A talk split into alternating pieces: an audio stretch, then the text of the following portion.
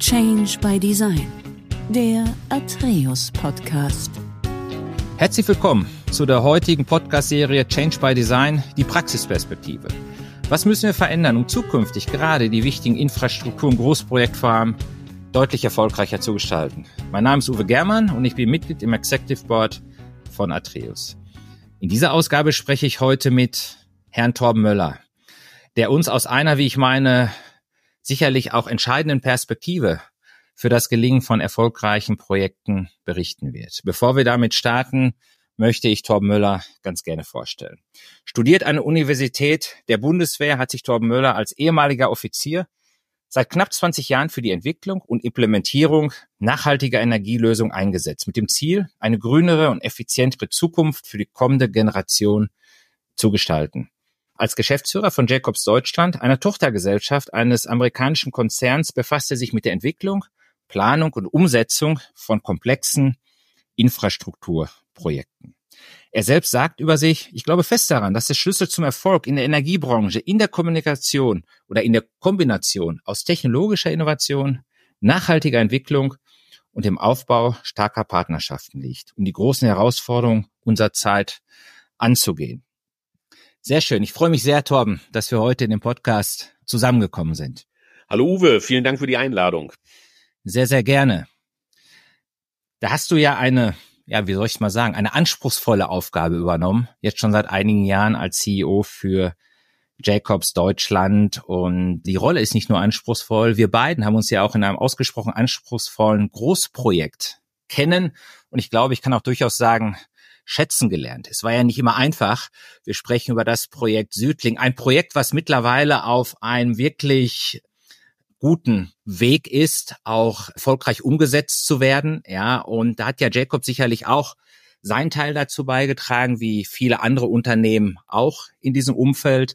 Und wenn wir von Großprojekten sprechen, Torben, von Komplexität, dann bist du sicherlich auch jemand, der Großprojekte gut gut bewerten kann und auch eine eigene Perspektive hat, wo kritische Erfolgsfaktoren liegen. Ich würde ganz gerne mit der Frage starten. Ich hatte gerade das Großprojekt Südling angesprochen. Aus deiner Perspektive jetzt im Nachhinein bei einem Projekt, was jetzt wirklich gut läuft, wo waren aus deiner Sicht Themen, wo du sagst, hey, da muss man immer in Großprojekten drauf achten, dass äh, Komplexität auf der einen Seite verstanden wird, dass Planungsfehler minimiert werden und dass immer eine ausreichende Transparenz in einem solchen Form sichergestellt ist. Wo würdest du den Finger hinlegen bei Großprogrammen und Projekten, damit sie vom Staat erfolgsversprechend umgesetzt werden können? Ja, Uwe, das ist eine, eine interessante Frage, eine, eine komplexe Frage und gar nicht so schwer einfach zu beantworten. Ich würde es trotzdem versuchen, das auf wenige Faktoren runter zu, zu brechen und sehe die ganzen Erfolgsfaktoren nicht in dem Handwerkszeug, dem Projektmanagement oder Programmmanagement als solches, sondern wirklich in dem Managen der Erwartungshaltung.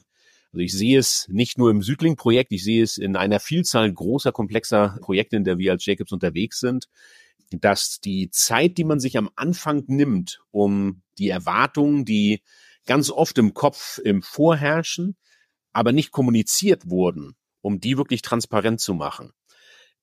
Das sind die Punkte, die, die ich auch aus anderen Projekten kenne, die sonst später hochpoppen und wenn man dann einfach feststellt, nachdem ein Projekt ein halbes Jahr äh, am Laufen ist, dass unausgesprochene Erwartungen von allen äh, Beteiligten gar nicht kommuniziert wurden und vielleicht auch nicht im Moment übereinander gelegt werden können, dass man da einfach viel, viel Zeit verliert und die ersten Reibungen im Projekt erzeugt, die man sich einfach ersparen kann. Das ist so, glaube ich, die, die Haupterfahrung, die ich aus dem Projekt Südling, aber eben auch aus anderen Projekten mitgenommen habe. Ich glaube, eine zusätzliche Komplexität haben wir immer dann, wenn wir uns nicht in reinen im Projektteams befinden, die, die aus dem gleichen Kultur- und Erfahrungsraum kommen. Ich glaube, eine Herausforderung kommt dann noch dazu, wenn es hier eben, ja, Abweichungen gibt in der Erfahrung, in der kulturellen Herkunft, in der, in der Art der internationalen Zusammenarbeit zum Beispiel. Dann haben wir nochmal eine weitere Dimension drin. Und das ist dann, ja, man sagt so, das Salz in der Suppe am Anfang. Wenn wir da nicht richtig uns zusammenbringen, dann kann man so eine Suppe auch durchaus ja, so versalzen, dass man sich dann beim Kochen später wieder Gedanken machen muss, wie kriegt man das Gericht noch vernünftig gerettet. ja, das ist, das ist spannend. Also du hast ja direkt das Thema Management von Erwartungshaltung angesprochen ne? Ja. und komplexe Programme und Projekte. Das ist ja systemimmanent. Da ist es ja in der Regel so, dass ich verschiedene Unternehmen habe, die daran beteiligt sind. Ja, ich habe verschiedene Interessensgruppen und die gilt es sicherlich einerseits von der Erwartungshaltung zu verstehen. Wenn ich dann noch kulturell möglicherweise unter Unterschiede habe, wo halt einzelne Beteiligte in unterschiedlichen Kulturen sozialisiert sind, dann ist das sicherlich nochmal ein zusätzlicher Komplexitätsgrad. Man könnte jetzt sagen, all das ist Stakeholder Management, dass man das Stakeholder Management am Anfang eines Projektes gut, gut angeht. Ja, nicht nur äh, die technische Komplexität in den Fokus nimmt, das Thema Planung und Projektmanagement als solches, da sagst du, hey, gut, ja, äh, das ist etwas, was wir können. Da ist immer ein Stück weit Herausforderung. Aber ich habe aus deiner Darstellung ein Stück weit herausgehört, dass das etwas ist, was man stärker in den Fokus nehmen muss bei Großprogrammen und Projekten, Erwartungshaltung zu verstehen, um diese zu managen und auch kulturelle Unterschiede.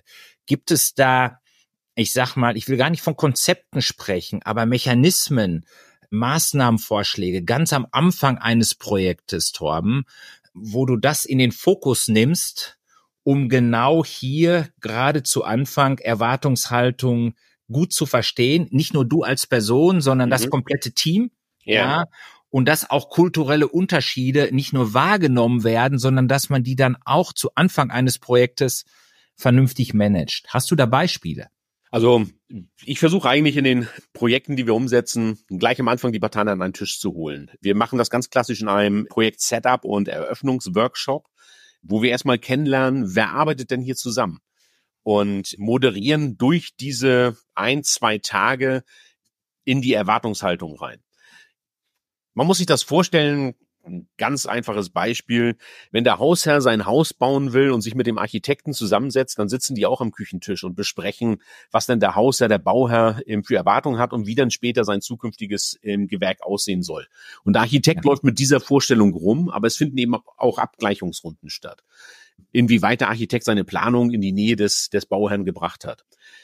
Wir versuchen nicht nur den Architekten und den Bauherrn am Tisch zu haben, sondern eben auch schon die, die Partner, die dann in der Umsetzung dieses Projektes mit dabei sind, um wirklich klar zu verstehen, was liegt denn für eine Aufgabe vor uns. Was ich feststelle, ist es ganz häufig, dass Entscheidungen schon getroffen sind auf der, der Seite unserer Kunden. Es sind Partner bereits an Bord rangeholt worden. Wir haben vielleicht einzelne OEMs schon für die Projektrealisierung beauftragt und haben aber noch keine Idee, wie denn die Zusammenarbeit denn dann grundsätzlich fest stattfinden soll. Und das ist was, wo, wo wir versuchen, frühzeitig anzusetzen und ganz klar sagen, okay, wie wollen wir denn zusammenarbeiten als Team? Welche Themen sind uns wichtig?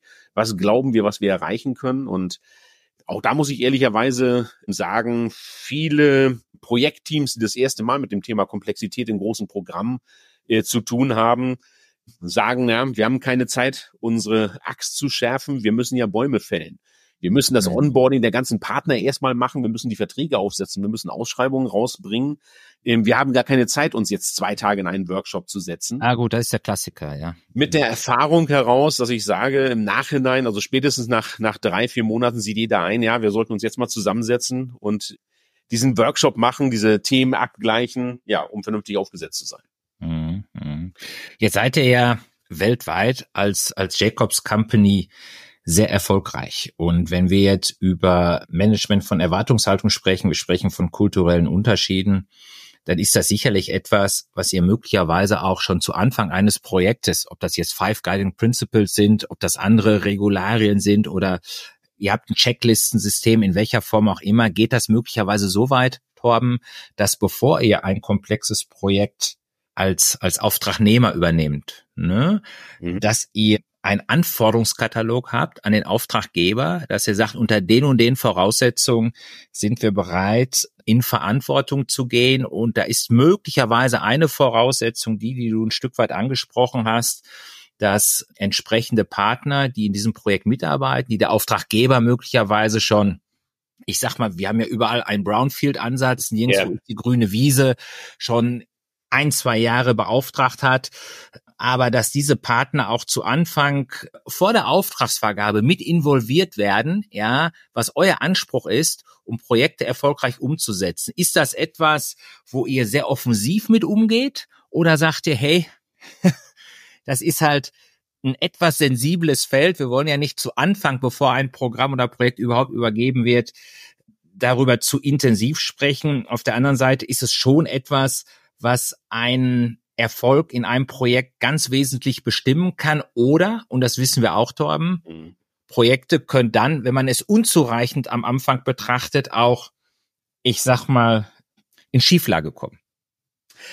Also wir gehen natürlich oder wir haben sehr, sehr konkrete Vorstellungen, wie ein solches Projekt ablaufen kann und ja. haben auch unsere Planungstools über Checklisten, über Interactive okay. Planning Sessions, die wir haben und natürlich die ganz klassische 360 Grad oder ja, Five Forces Analysis, die wir in diese Projekte mit reinbringen. Was wir aber auch ganz klar betrachten ist, wie sieht denn die, die Partnerschaft mit dem Projektteilnehmer aus? Also wir haben langfristige Beziehungen, man kennt sich zwischen den Unternehmen ja. und das Abgleichen der Erwartungshaltung geschieht sehr, sehr schnell, weil man weiß, was man aneinander hat und dann kann man auch sehr schnell in die Realisierung gehen. Da kann man auch ganz klar offensiv am Anfang ansprechen, wenn man Missstände eben feststellt im organisatorischen Setup zu Beginn des Programms, an dem man dann gemeinsam arbeitet. Herausfordernd wird das, wenn eine Geschäftsbeziehung das erste Mal stattfindet und wie gesagt, die Erfahrung und die Erwartungen hier voneinander abweichen. Und das ist dann immer ein bisschen aufwendig, das erstmal zusammenzubringen. Das machen wir auch, aber es ist ein deutlich sensibleres Thema. Das kostet ein bisschen mehr Zeit und es kostet auch so ein bisschen, ja, das Aufbauen von Vertrauen und das, das erstmal Zusammenwachsen der Partner. Das kann ich, kann ich so ein bisschen feststellen. Man muss sagen, ähm, als amerikanischer Konzern haben wir Geschäftsbeziehungen mit, mit Unternehmen, die seit über 30, fast 40 Jahre bestehen mit dem man vertrauensvoll zusammenarbeitet. Wenn man das in einem Kulturraum macht, wie zum Beispiel den USA, dann sind die Rahmenbedingungen relativ klar. Man, man kennt den Partner, man kennt die, die Bedingungen, das funktioniert sehr gut. Schwieriger und komplexer wird es, wenn eine Partnerschaft das erste Mal entsteht und wir auch das erste Mal vielleicht in einen neuen Kulturraum gehen. Dann braucht das einfach noch ein bisschen mehr Aufwand und ein bisschen mehr Zeit, bis es sich zusammenruckelt. Trifft das so ein bisschen den Kern, den du, den sehr du gut, sehr gut, sehr gut, ja. Wolltest, Uwe? Ja, sehr gut. Ich würde dir ganz gerne mal eine Frage stellen, jetzt gar nicht fokussiert auf Großprogramme und Projekte, sondern auf handelnde Personen. Ja. ja. Wenn wir jetzt vom Programmmanagern sprechen, wir sprechen von Projektmanagern, sprechen wir auch ganz gerne von Menschen, die in Verantwortung gehen, Schrägstrich auch gehen müssen, ja, Risiken müssen gemanagt werden, und zwar in einer Art und Weise, dass diese betrachtet werden.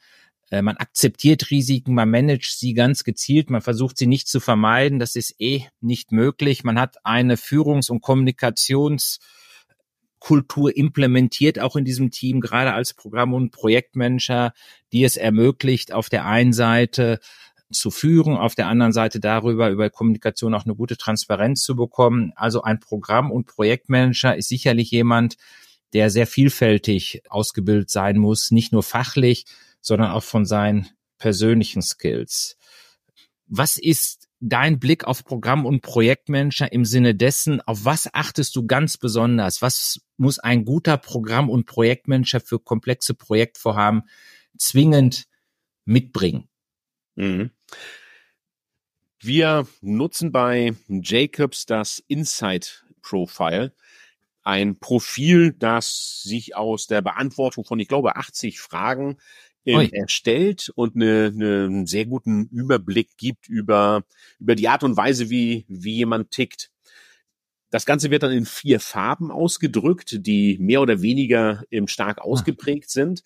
Und so gibt es die rote Farbe zum Beispiel für das Thema Dominanz ähm, steht, wenn man es okay. negativ auslegen will. positiv ausgelegt für das Thema starker Leadership Skills, Leute, die ja. vorangehen und eher aktionsbasiert sind. Es gibt die blaue Farbe, die sich ganz stark auf das Thema der der Fakten- und Zahlenfokussierung sehr analytisch stark konzentriert.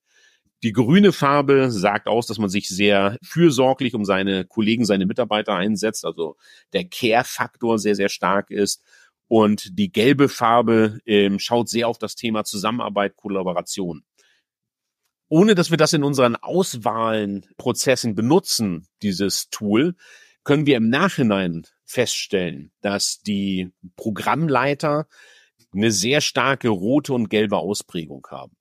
Also jemand, der sehr stark auf das Thema Stakeholder Management, Zusammenarbeit achtet, viele Parteien an Bord holen möchte. Jemand, der, der mehr spricht am Tag und oder in den Dialog tritt mit anderen, als dass er sich im Zahlenwerk im vergräbt. Das kann man deutlich feststellen. Und eine sehr, sehr starke rote Ausprägung, also jemand, der, der wirklich nach vorne geht. Und du hast es am Anfang, als du mich vorgestellt hast, angesprochen, ich war lange bei der Bundeswehr.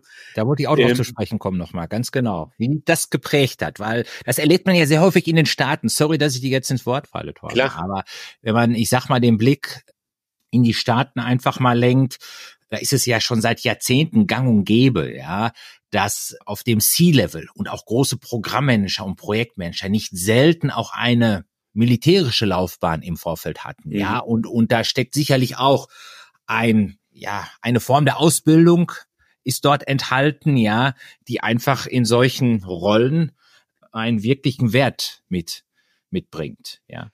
Also den großen Vorteil, den ich sehe durch, durch diese Bundeswehrausbildung, ist es einfach, dass man eine, eine Fokussierung auf ein Endergebnis hat. Darauf wird man von, von sehr, sehr frühen Tagen bei der Bundeswehr hin geprägt. Es gibt das Ziel, was es zu erreichen gibt. Und der Weg dahin, der ist vollkommen frei. Den sucht man sich selber aus. Man hat also sehr, sehr hohe Freiheitsgrade. Und diese Zielorientierung, das ist definitiv was, was einem im, im Projekt und vor allem im Programmmanagement sehr stark hilft. Dazu wird man so geprägt, dass man in der Lage ist, viele komplexe Informationen in kurzer Zeit zu verarbeiten und ja, seinen Weg festzulegen, wie man trotzdem sein Ziel erreicht. Ich glaube, diese, diese Prägung ist, ist elementar hilfreich fürs Programmmanagement. Ja, dann kommt das Thema dazu, dass Programmteams einfach sehr groß sind und diese Programmteams kommen auch aus unterschiedlichen Bereichen und äh, müssen geführt werden. Das klingt jetzt ein bisschen altmodisch, aber das ganz klassische Thema, einer sagt, das ist immer noch das Ziel, was wir erreichen wollen und erinnert auch in Endlosdiskussionen durchaus dran, ist denn diese Diskussion gerade hilfreich, das Ziel zu erreichen oder eben nicht? Das tut manchmal eine Arbeitsgruppe sehr, sehr gut. Und das ist was, was man bei der Bundeswehr lernt, das Thema Führung übernehmen. Ich habe immer gesagt, wenn man mich fragt, was hast du mal gelernt? Ja, ich habe Elektrotechnik studiert, aber ich bin nicht wirklich Ingenieur. Ähm, es gibt einen Grund, warum ich in Führungspositionen arbeite. Und das ist, weil ich dieses Thema Führung für mich als deutlich prägender erkannt habe als das Thema Elektrotechnik, Energietechnik. Und ich durfte das erste Mal mit 20 Jahren, 21 Jahren Führungserfahrung übernehmen und meinen eigenen Führungsstil wirklich von der Pike auf entwickeln. Und das ist auch das, was wir in den amerikanischen, im Großkonzern sehen. Manager, die, die die Chance hatten, in frühen Jahren ihren eigenen authentischen Führungsstil entwickeln zu dürfen und nicht über die klassische Abteilungsleiterrolle gegangen sind und nach einer Fachausbildung dann eingestiegen ist. Letztlich muss ich dann noch sagen, habe ich es oft gesehen, dass die besten Fachleute automatisch in Führungsposition gehoben wurden. Und man muss auch da fairerweise sagen, der beste Fachmann ist nicht automatisch auch die beste Führungskraft. Das sind einfach unterschiedliche Skills, die da benötigt werden. Ja, deswegen kann ich sagen, die, die Prägung bei der Bundeswehr hat durchaus nicht geschadet und hilft mir durchaus, komplexe Programme zu managen und zu leiten. Ja. Sehr schön. Ja, das Thema Fokus, das, klar, das begegnet uns immer wieder in den äh, verschiedenen Podcasts, das aufgezeigt wird, das natürlich ganz entscheidend wichtig ist, gerade wenn es um Komplexität geht, klaren Fokus zu haben und im Vorfeld eine gute Beschreibung zu haben, wie erreichen wir das Ziel, wie kommen wir da entsprechend hin, dass man auf dem Weg dorthin über eine iterative Vorgehensweise sicherlich immer mal wieder Anpassung vornehmen muss. Das steht außer Frage. Aber das Thema Fokus, ich hatte es gestern in einem anderen Podcast auch nochmal, ist sicherlich ein ganz entscheidendes Thema, je größer die Komplexität sich entsprechend darstellt. Gut, lenken wir jetzt den Blick ein Stück weit einfach mal in die Zukunft und lenken wir den Blick auch mal gar nicht auf den, auf den internationalen Bereich, sondern einfach mal ganz fokussiert auf Deutschland. Und wenn man jetzt die Presse gut verfolgt, und das machst du genauso wie ich auch und wie viele unserer Zuhörer, dann kriegt das ab und an so ein Stück weit den Charakter, Torben, dass der eine oder andere sich die Frage stellt, hey, warum bremst sich denn Deutschland selbst aus? Ja, es gibt verschiedene Großprogramme und Projekte, äh, gerade im Infrastrukturumfeld in Deutschland, ja, wo wir uns einfach ein Stück weit schwer tun, verschiedene Projektvorhaben zügig umzusetzen, mit einem hohen Qualitätsanspruch umzusetzen. Wie ist deine Perspektive darauf? Sind wir einfach ähm, ein Volk, was immer ganz gerne das sieht, was nicht funktioniert, ja? Oder sagst du auch, hey, wir haben da durchaus ein gerütteltes Maß an Themen, wo wir gegebenenfalls auch von anderen Kulturkreisen lernen können, um unsere eigenen Großprogramme und Projekte gezielter umzusetzen und das auch erfolgsversprechend. Das triggert ganz viele Punkte bei mir, Uwe. Ja, da bin ich mal ähm, gespannt. Wenn ich mit amerikanischen Kunden spreche und wir sind für, für viele amerikanische Großkonzerne in Deutschland tätig und unterstützen sie dabei, ihre Infrastrukturprojekte zu realisieren. Ja. Die haben keine Angst vor der technischen Komplexität. Wir haben einen Respekt davor, aber das ist was, was man durchaus sehr, sehr gut beherrschen kann. Ich glaube, unisono der, der Blick von außen auf Deutschland ist der unwahrscheinliche Respekt vor dem Genehmigungsverfahren, vor dem Planungs- und Genehmigungsverfahren in Deutschland. Das ist was, was deutlich abweicht in seiner Komplexität und teilweise auch in seiner Ausuferung von Forderungen, die für ausländische Investoren alleine ohne Unterstützung ja nicht beherrschbar ist. Und das treibt mich auch dazu, können wir Großprojekte in Deutschland? Ja, selbstverständlich können wir Großprojekte. Wir haben hervorragende Ingenieurfirmen, wir haben hervorragende Architekturbüros, wir haben hervorragende Baufirmen. Natürlich sind wir in der Lage, komplexe technische Projekte in Deutschland zu realisieren und auch in einer angemessenen vorgegebenen Zeit. Ich glaube, dass der Planungswahn, den wir teilweise haben, und ich will nur ein ganz kleines Beispiel bringen, ja. gehen wir mal in den Umwelt- und Naturschutz rein. ich bin ein, ein großer Verfechter des Naturschutzes, auch des Umweltschutzes. Natürlich. Aber wir, wir haben in Deutschland einen Artenschutz und nicht einen Individuenschutz. Und das wird manchmal vergessen. Also wenn der einzelne, die einzelne Kreatur geschützt wird, da muss man einfach auch wirklich schauen, gibt es nicht Umsiedlungsprogramme, gibt es nicht Maßnahmen, Themen zu lösen. Wenn also ein einzelner gesichteter Feldhamster, ein einzelner gesichteter Bussard dazu führen kann, dass Projekte um Monate verzögert werden, dass Kosten ausgelöst werden, um, um hier umfangreiche Analysen zu machen. Ja. Da muss ich sagen, das halte ich für, für deutlich nicht angemessen. Da wird also von dem Spielraum, dem Abwägen des einzelnen Kriteriums wenig Gebrauch gemacht. Wo liegen die Ursachen dafür? Weil ich sag mal, der Handlungsdruck, der ist ja spürbar, allenthalben. Wir müssen ja was tun. Uwe, jetzt lehne ich mich sehr weit aus dem Fenster und möchte niemandem auf die Füße treten, aber in den deutschen Behörden ist es einfach so, habe ich es festgestellt, gerade in den, den Windprojekten, Windenergieprojekten, die ich in der Vergangenheit durchgeführt habe, dass das größte Risiko in den Behörden ist, eine Fehlentscheidung zu treffen. Alles andere wird den Behörden nicht gefährlich. Also wenn ein weiteres Gutachten benötigt wird, dann kann dieses eingefordert werden. Wenn Unterlagen doch noch nicht so hundertprozentig vollständig sind, weil formale Kriterien nicht erfüllt sind und man dadurch Verzögerungen eingeht, wird das der Behörde auch nicht angelastet. Was der Behörde aber angelastet werden kann, ist eine Fehlentscheidung. Und das sorgt einfach dafür, dass, und jetzt kommen wir wieder zurück zu dem Thema Leadership, Thema Fokus, wenn der Fokus da nicht auf dem sauberen Administrieren und der, der Erstellung einer Genehmigung ausgelegt ist und auch dem Mitarbeiten an einem Zeitplan, sondern darauf ausgelegt ist, möglichst hundertprozentig sicher zu sein oder ja. eben, ja, diese Entscheidung nicht treffen zu müssen, sondern zu verschieben, dann sorgt es einfach dafür, dass sich Projekte verzögern. Das macht es dann manchmal schwierig. Wir leben, erleben aber auch deutlich andere Beispiele. Das sei hier auch ganz klar gesagt. Aber der Faktor Mensch spielt da eine große Rolle. Sehr schön. Ja, Torben, also wir können uns sicherlich noch, noch ein, zwei Stunden unterhalten. Also da Da habe ich gar keine Sorge. Und das haben wir ja in den vergangenen Jahren, wo wir uns in dem Großprogramm und Projekt Südling kennengelernt haben, sicherlich auch schon getan. Ich fand es ganz, ganz spannend, dass du nochmal einen kritischen Erfolgsfaktor deutlich an die Oberfläche gebracht hast, nämlich den, Erwartungshaltung bei den verschiedenen Projektbeteiligten nicht nur zu, zu kennen, diese dann auch in einer Art und Weise zu verstehen, dass sie im Sinne eines Programmvorhabens dann auch gezielt gemanagt werden können. Also Erwartungshaltung zu managen, das war dir in dem Zusammenhang ganz wichtig. Ja.